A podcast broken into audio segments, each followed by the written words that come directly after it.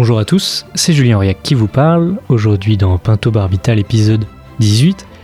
Et dans cet épisode 18, nous allons parler des démences et des problèmes particuliers qu'elles posent en fin de vie.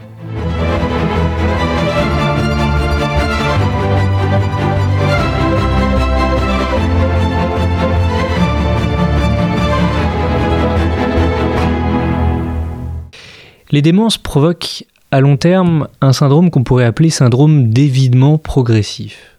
Il s'agit de tableaux cliniques symétriquement opposés au syndrome d'enfermement. Ici, ce n'est pas le corps qui lâche, au contraire, il reste fonctionnel, mais c'est en revanche le pilote qui semble quitter bout par bout un navire encore à flot, si bien qu'on ne sait plus bien à qui poser la question de la direction qu'il doit prendre. L'image du pilote dans le navire est empruntée à Platon pour signifier l'âme dans le corps. Les découvertes en neurosciences, depuis Broca au XIXe siècle jusqu'à aujourd'hui, nous ont appris à considérer l'identité personnelle, l'âme, la conscience, la mémoire, non comme un bloc, mais plutôt comme un organisme fait de différentes fonctions détachables une à une. Et les démences font perdre les unes puis les autres, et ainsi de suite jusqu'à ce que celui qui en est la proie finisse par oublier, ou plutôt par perdre la série d'actes réflexes permettant de manger sans fausse route. Selon une étude du Journal of Pain Management de 2014, les trois causes principales de mort pour les patients atteints de démence et qui font l'objet de l'étude sont la déshydratation et l'inanition, les problèmes cardiovasculaires et les infections respiratoires. La déshydratation ou l'inanition d'une part, comme les infections respiratoires d'autre part, sont en fait fonction de la mauvaise capacité à déglutir, si bien que c'est là la principale cause de mort pour les personnes atteintes de démence comme euh, le notent les auteurs d'un article de la Revue des maladies respiratoires datant de 2009. Je cite Manger, c'est se rassembler, partager, désirer, voir, sentir, saliver, goûter. C'est aussi déglutir plus de 300 fois par heure lors d'un repas. Et si se nourrir est une nécessité pour tous, un plaisir pour beaucoup, un péché pour certains, c'est aussi un danger pour d'autres. Le terme trouble de la déglutition regroupe différents types de troubles plus ou moins sévères, les uns étant sans conséquences cliniques, les autres pouvant entraîner fausse route, infection des voies respiratoires inférieures, dénutrition. Avec l'âge, l'incidence et la prévalence des principales pathologies responsables des troubles de déglutition augmentent fortement. Des troubles de la déglutition surviennent presque constamment dans l'évolution des démences, qu'elles soient dégénératives ou vasculaires, mais ils sont sous-estimés et souvent ignorés. Tous les temps de la déglutition sont touchés, mais les anomalies de la phase orale prédominent. Plus souvent que les troubles de la déglutition au sens strict du terme, ce sont les troubles du comportement alimentaire qui posent problème, absence de déglutition ou oubli de déglutir, difficulté pour la prise de liquide, mouvement archaïque de succion. Les conséquences d'une alimentation assurée par un tiers sont aussi en cause, volume inadapté, accumulation des aliments dans la bouche, repas pris trop rapidement. Les traitements sédatifs peuvent aggraver les difficultés. En institution gériatrique, des études ont montré la très grande fréquence des troubles de déglutition qui concerneraient 50 à 75% des résidents. Cela s'explique par la prévalence très élevée des maladies cérébrovasculaires et neurodégénératives et cela contribue à l'incidence très forte des infections respiratoires basses dans cette population. Voilà donc à quoi ressemble la fin pour les personnes atteintes de démence. Mais avant ça, il y a de nombreuses étapes. Écoutons Valérie Ménage évoquer la temporalité propre, l'évolution d'une maladie causant la démence, une maladie qu'elle connaît bien puisqu'elle en est spécialiste. Je veux parler de la maladie de Parkinson. En expliquant les différentes phases de la maladie, Valérie Ménage nous introduit on ne peut mieux aux problèmes éthiques qui s'opposent depuis la loi Leonetti de 2016. Je précise ici que nous avions déjà eu l'occasion d'entendre Valérie Ménage lors de l'épisode 16, puisqu'elle fait partie du collectif pour un accompagnement soignant solidaire qui rassemble 102 soignants favorables à l'euthanasie. Cette sédation profonde et continue est un droit nouveau et qui est vraiment euh, totalement différent des pratiques antérieures soignantes de sédation palliative. De quoi parle-t-on? On parle, si j'évoque, euh, alors peut-être plus mon expérience personnelle de neurologue spécialisé dans la maladie de Parkinson, de quelqu'un qui a 20 ans d'évolution d'une maladie, qui euh, est en perte progressive d'autonomie, qui a des traitements euh, symptomatiques qui jusqu'alors et pendant plus de 20 ans lui ont permis d'avoir une vie mm, quasi normale, en tout cas pendant une dizaine d'années, puis de devoir accepter des pertes successives et à un moment donné, dans ce qui constitue les bascules vers une fin de vie prochaine, ont des difficultés à déglutir, à manger, commencent à maigrir. Et là, il y a cette discussion de qu'est-ce qu'on fait face à quelqu'un qui demain ne pourra plus du tout manger. Est-ce que vous souhaitez une alimentation nutrition artificielle ou non? Euh, et la loi Claes-Leonetti nous permet aujourd'hui euh, d'envisager aussi comment vous souhaitez être accompagné si vous refusez un traitement de maintien en vie et que euh, vous n'êtes plus en capacité de manger du tout et qu'il y a donc une fin de vie prochaine. Et quand un patient vous dit je, je, ne veux pas de nutrition artificielle et je veux être endormi profondément et durablement, et je veux que ça s'arrête, Hum, je pense quand même qu'on peut dire qu'on est, voire certains disent très clairement, hein, euh, euh, si même je pouvais euh, avoir accès à quelque chose de plus radical, je, le souhaiterais. Hum. Vous êtes dans le cadre de la loi et vous pouvez répondre à des demandes qui sont des demandes d'aide à mourir. Et c'est fort de ce constat que Valérie Ménage s'est engagée en faveur de l'euthanasie et du suicide assisté un engagement qu'elle fonde sur l'avis 139 du Conseil consultatif national d'éthique. Euh, euh, la sédation profonde et continue jusqu'au décès, même s'il ne la nomme pas comme pouvant rendre compte de demandes d'aide active à mourir, euh, ne concerne que le très court terme, ne concerne que les patients qui vont mourir dans une très très brève échéance. Et qui par ailleurs, pour ces patients qui demanderaient un arrêt des traitements de maintien en vie, faut-il encore qu'ils aient un traitement de maintien en vie à arrêter? Euh, on peut à nouveau euh, citer euh, ce qui est le, les trajectoires des patients atteints de pathologies neurologiques ou maladies neurologiques, dans un bon nombre de cas, il n'y a pas de traitement de maintien en vie. Il y a cette évolution inexorable vers la perte d'autonomie, mais il va falloir que vous attendiez la dernière limite, la dernière le dernier euh, stade où vraiment euh, vous allez euh, être dans cette incapacité à manger, mais qui pour certains n'arrivera que très tard. Alors revenons aux démences. L'évolution des démences avance le deuil des proches. Jusqu'à quand la personne est-elle encore présente? À partir de quand dois-je faire le deuil de la personnalité que j'ai aimée, avec qui j'ai vécu? Cette question de l'identité personnelle, peut-être qu'on en fera un épisode un jour, puisque la philosophie a sans doute quelque chose à dire. Mais plus succinctement pour l'instant, on pourrait dire que euh, le problème est en fait celui du sorite, qui est un vieux paradoxe de philosophie antique. Euh, ce paradoxe est non sous la forme suivante. Si je pose un grain de sable sur un sol propre, puis que j'y ajoute un autre grain de sable, personne ne dira qu'il y a un tas de sable. Si j'y ajoute un autre grain, personne non plus ne dira cela. Et ainsi de suite jusqu'à ce qu'un authentique monticule se voie devant moi. Et inversement, si je pars d'un monticule et que je retire grain après grain, on sait identifier les extrémités du processus continu, un grain de sable et un tas de sable. Mais comment savoir quand est-ce que le tas commence à exister? Le paradoxe du Sorit montre la difficulté qu'il y a à identifier au cœur d'un changement quantitatif le changement qualitatif qu'il induit. Dans notre situation présente, à partir de quand peut-on dire que le pilote est parti? Est-ce quand il perd la mémoire des noms, des visages, de son propre nom? Ou bien quand il meurt? Tout cela semble complexe. Au reste, qu'est-ce que cela change pour le non-métaphysicien? À quoi cela sert-il de poser la question du pilote dans le navire? Euh, La psychologie montre que l'étape clé pour les proches est lorsqu'on oublie leur nom.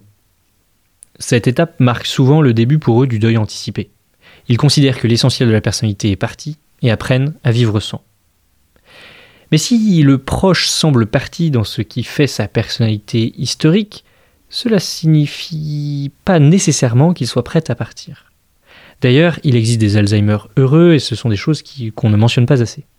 Le problème du deuil blanc se joue justement à ce niveau. Le proche semble perdu au loin et pourtant il est toujours là, et peut-être pour longtemps. Il existe des cas où l'évidement progressif du navire atteint des points extrêmes, à tel point que le patient peut perdre l'envie de manger et manifester un refus de s'alimenter. Ce syndrome est appelé syndrome de glissement et il entraîne rapidement la mort. Ce syndrome peut toutefois s'interpréter comme une anorexie gériatrique et donner lieu à une réponse du corps médical, persuasion et dispositif de contrat alimentaire, psychotrope, alimentation artificielle.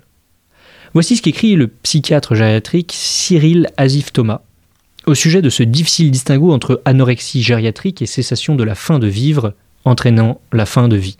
Il en ressort que le délai raisonnable pour, euh, sous-entendu, euh, répondent correctement à cette situation médicale, le délai raisonnable sera apprécié en fonction de la pathologie mentale en question, une angoisse mélancolique entraînant une anorexie totale n'impliquant pas la même temporalité qu'un délire chronique de persécution ayant provoqué une incurie sans atteinte majeure de l'état général. Cet équilibre est des plus fragiles en psychiatrie, et la médecine de la souffrance mentale est ici largement mise à contribution par l'observation de ruptures de soins et de refus de soins qui mettent à dure épreuve la logique soignante. Le Comité consultatif national d'éthique a rappelé qu'en 2005, des règles de prudence face à l'anorexie et à la grève de la faim, qui peuvent ressortir d'une liberté de choix mobilisée dans le but d'objectifs à atteindre d'ordre politique. Or, l'anorexie mentale de la personne âgée peut être une protestation désespérée. Éluder a priori ce point de vue, traiter la problématique par des psychotropes sans aller plus loin, c'est refuser le droit de parole aux aînés. Répondre de façon univoque à ce type de choix extrême est en soi problématique au plan éthique. Il y a donc des cas, ai-je dit, où le patient perd l'envie de manger et manifeste un refus de manger. Mais quid des cas où le patient perd l'envie de manger sans pour autant manifester un refus de manger? Je veux parler des personnes atteintes de démence à un état avancé qui ont simplement oublié qu'elles avaient besoin de manger. Peut-on assimiler la perte de l'appétit à une perte de l'appétit de vivre? Lorsque cesse l'expression de la faim, est-ce le début de la faim? Mais en tout cas, il me semble que la nutrition par soignant interposé en ce cas ne diffère pas fondamentalement de la nutrition par sonde interposée.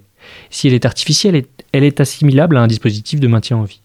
Et si elle l'est, alors il est possible de la retirer. Et si on la retire, alors il est possible, quoique pas toujours indiqué, de mettre en place une sédation profonde et continue jusqu'au décès. Pas toujours indiqué parce que, comme Geneviève Gridel l'expliquait à ce micro, la déshydratation et la dénutrition pour des patients affaiblis ne sont pas nécessairement ressenties à condition que les soins de bouche soient pratiqués en continu.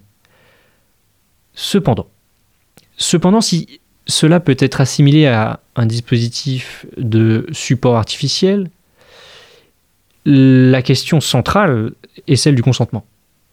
Comme l'écrivait le philosophe Hans sur un sujet différent, nous sommes ici dans le dangereux clair-obscur d'une tentation animée de bonnes intentions. Et peut-être que dans ce clair-obscur, l'obscur vient de ce que nous parlons en général, et le clair, du visage du patient et de ses proches, du concret de telle ou telle situation. Ce qui est clé dans cette affaire, c'est donc le consentement du patient et la supposition que l'on fait au cas où celui-ci mange mécaniquement. Dira-t-on qu'avaler mécaniquement, c'est être maintenu en vie contre ce que l'on déciderait, sachant qu'on ne peut plus décider? Ou bien dira-t-on qu'avaler, ce n'est jamais mécanique, et que par conséquent, tant que le patient avale, c'est qu'il veut vivre? Euh, ce sont euh, euh, des appels qui qu'on a et de façon, si ce n'est régulière, en tout cas loin d'être exceptionnelle, que de proches atteints de personnes en EHPAD, euh, attente de démence, évoluer, et effectivement, à un moment donné, qui vont même jusqu'à questionner, mais s'il vous plaît, arrêtez de la faire manger. C'est-à-dire euh, dans, ces situations voilà de, de, de, de, décharnement corporel, d'absence de, tout contact depuis tant d'années. Euh, vous savez ce qu'on appelle le deuil blanc. Euh, et d'ailleurs, ces, familles qui sont là encore et qui pourtant vous disent j'ai perdu ma mère, mon père déjà depuis si longtemps, mais là, elle aurait tellement pas voulu ça. comment faire pour que ça s'arrête? S'il vous plaît, arrêtez de leur, faire, leur donner à manger. Et ça, ça vous, savez très bien qu'en plus, dans les EHPAD, euh, il y a une modification de la texture. Y a, donc, il y a une vraie question même sur ce qui pourrait être posé, questionné comme une forme d'obstination déraisonnable et qui conduit à aujourd'hui à voir de, de, des situations de grande dépendance, de démence très avancée euh, et qui euh, peuvent être source à défaut d'une souffrance pour la personne qui peut-être ne se rend plus compte, euh, parfois de grandes souffrances pour les proches. Euh, et qui peuvent être stigmatisés en disant mais enfin qu'est-ce qu'ils veulent si ce n'est euh, la mort de leur euh, mère, père, tante, que sais-je. Donc oui, c'est une vraie question ça. Mais surtout c'est des personnes qui sont à un stade de leur maladie où elles ne demandent pas forcément la nourriture, c'est-à-dire qu'on les fait manger, comme vous l'avez très bien dit. On les fait manger. C'est un tiers qui leur apporte en plus une alimentation modifiée.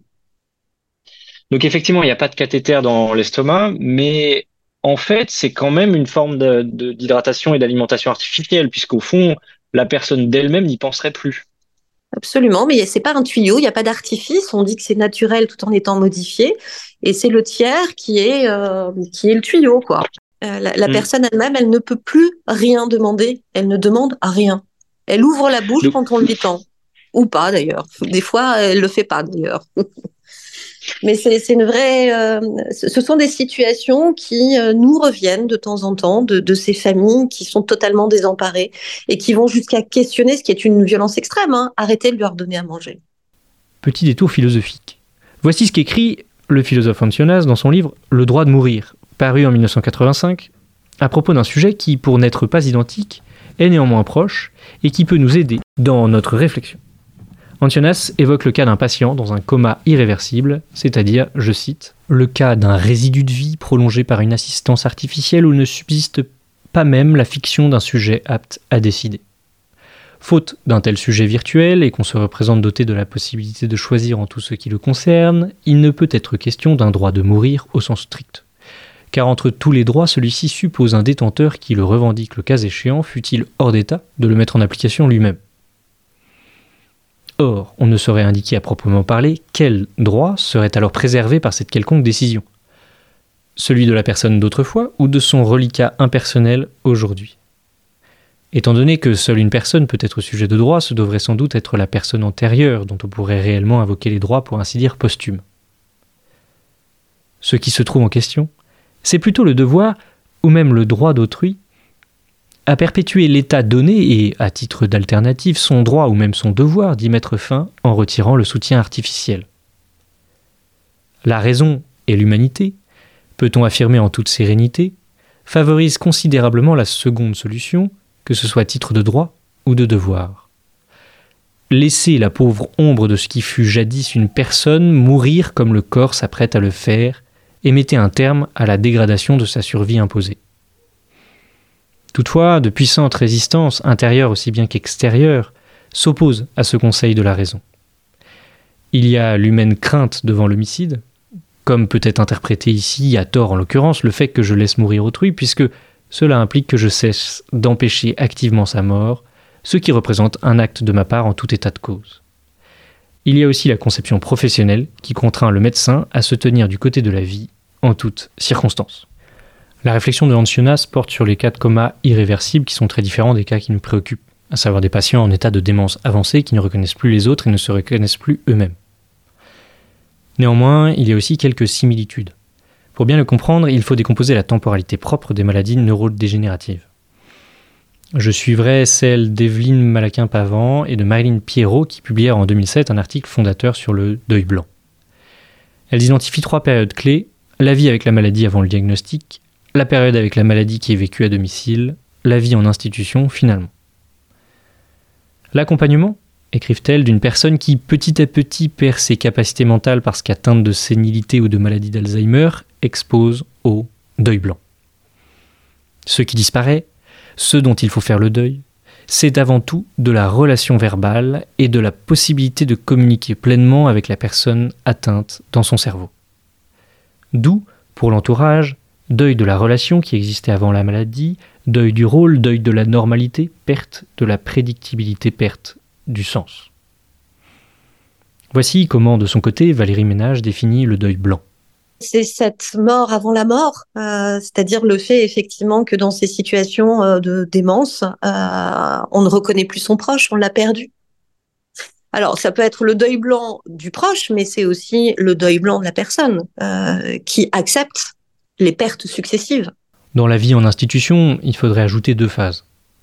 Celle où le patient dément est encore communicatif, phase dans laquelle il exprime encore nombre des désirs qui le meuvent, et d'abord celui de manger, et puis cette phase où le patient devient aphasique, complètement incohérent, si ce n'est parfaitement silencieux, rivé à l'instant présent, dans l'attente inconsciente du dernier. C'est de cette phase-là, qui peut durer des années, que j'ai voulu discuter avec Valérie Ménage. Phase durant laquelle le deuil a été anticipé car le proche semble loin, très loin. Tellement loin qu'il cesse de penser à s'alimenter. Et vous, est-ce que éthiquement, euh, cette question-là de, l'arrêt euh, de l'alimentation, euh, vous parliez donc de tuyaux humains, c'est ça? Oui. Mmh. la main ou le bras qui euh, prend la, place du tuyau. Et eh oui. Est-ce que vous trouveriez ça euh, faisable éthiquement euh, de cesser d'alimenter une personne qui ne se reconnaît plus, qui ne demanderait même pas de nourriture parce que quelque part son cerveau est tellement atteint que en fait elle y penserait pas? Mmh. donc première question, est-ce que ça vous paraîtrait éthiquement envisageable? Réponse difficile, j'aurais envie de dire Joker. en tout cas, elle mérite d'être posée. à défaut de vous répondre, euh, est-ce que c'est envisageable d'imaginer, euh, euh, en tout cas, inciter les soignants à ne plus nourrir? Ça mérite d'être posé. Et enfin, pour, pour être quand même tout à fait honnête, je, pense que oui, ça peut l'être.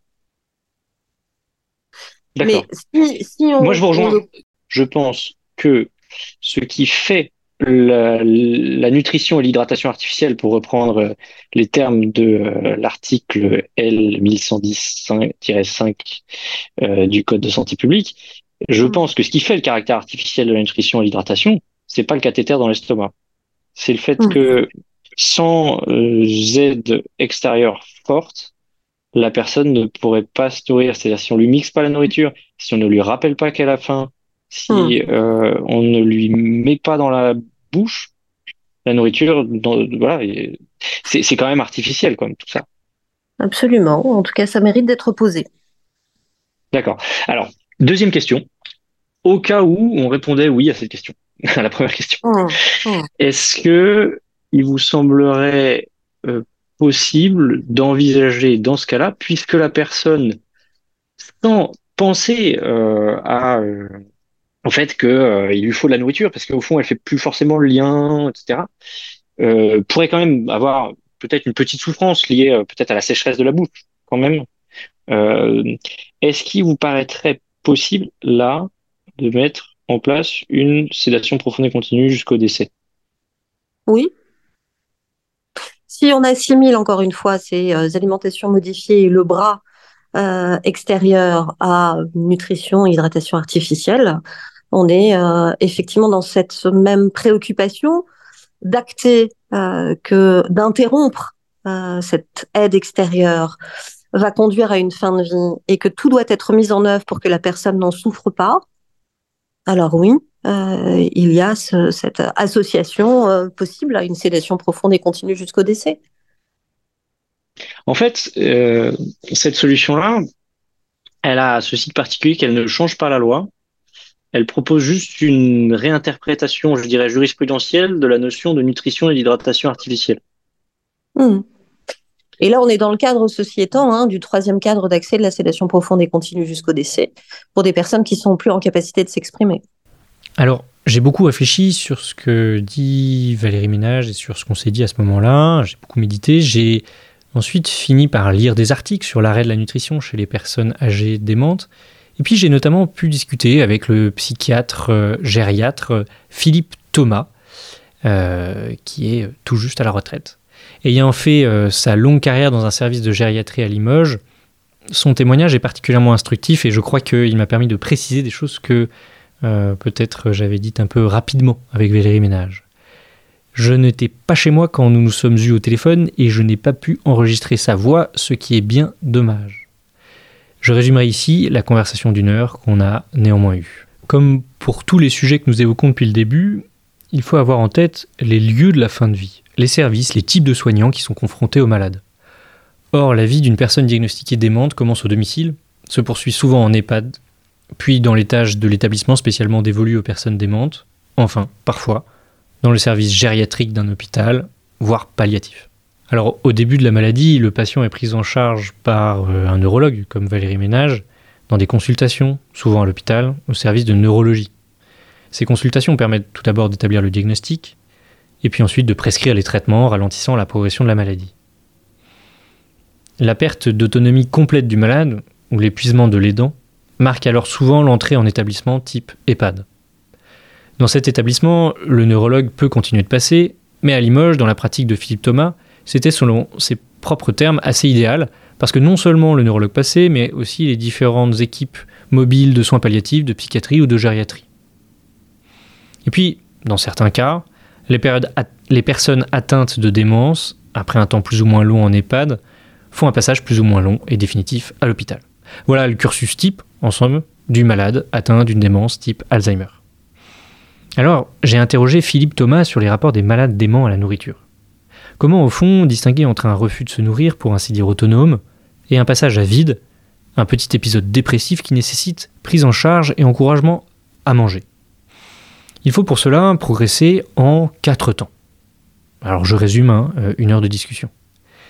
Primo, il faut écarter tous les obstacles matériels évitables qui peuvent éviter, qui peuvent expliquer le refus de manger. Philippe Thomas cite ainsi un jour une expérience qu'il a faite.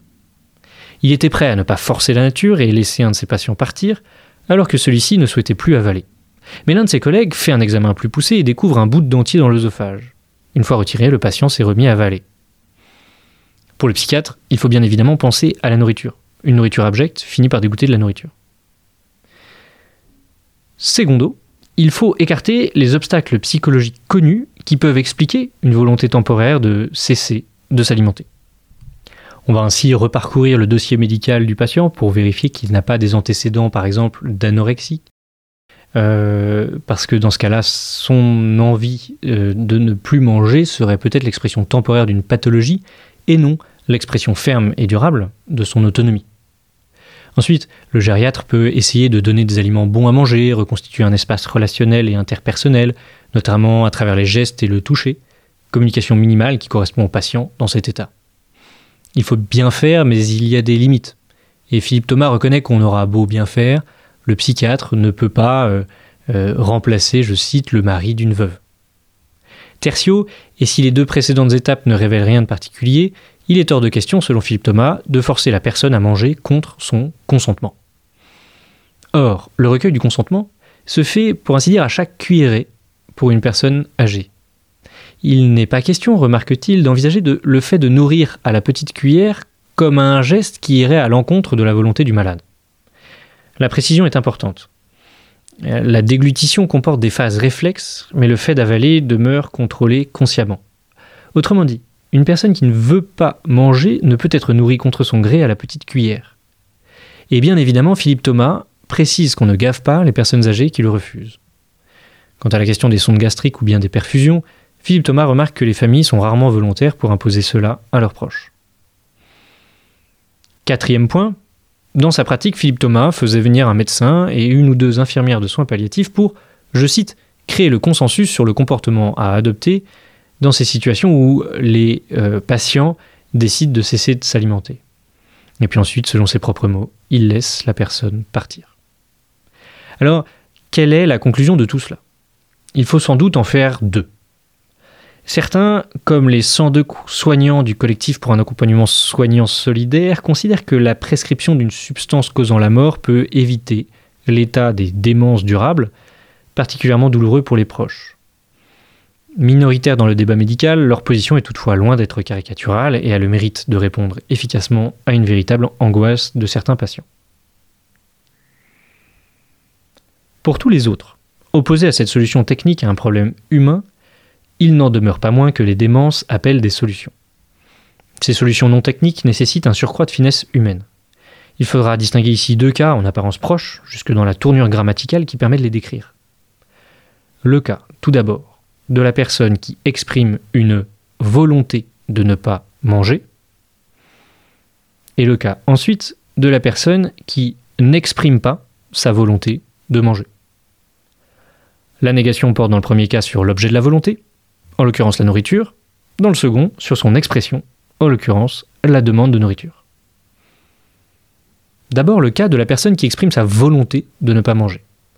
Quand une personne atteinte de démence dans une phase avancée décide qu'elle n'en peut plus, décision qui se manifeste par le refus réitéré d'avaler la cuillère qu'on lui tend, et que l'on peut attester que cela ne dépend pas d'un obstacle externe ou d'un problème psychologique temporaire, alors il faut la laisser partir.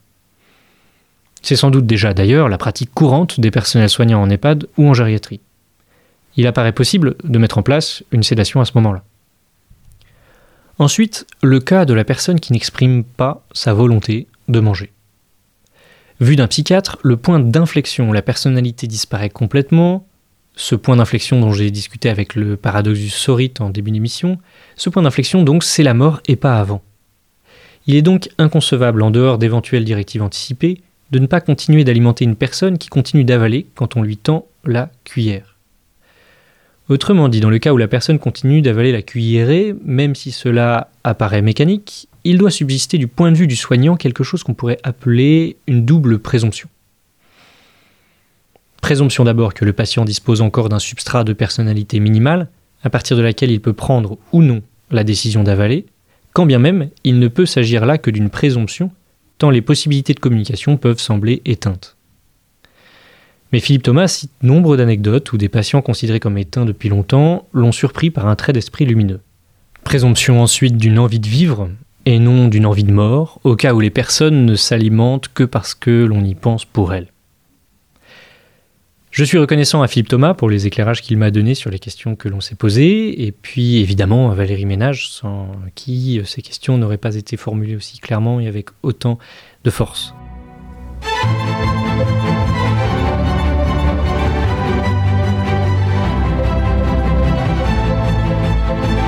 Voilà.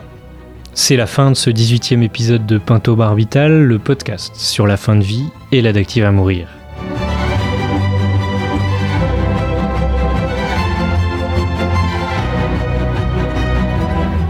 Merci chaudement à tous de l'avoir suivi, merci aussi pour vos retours par mail ou sur les réseaux. Et à bientôt sur Pinto Barbital.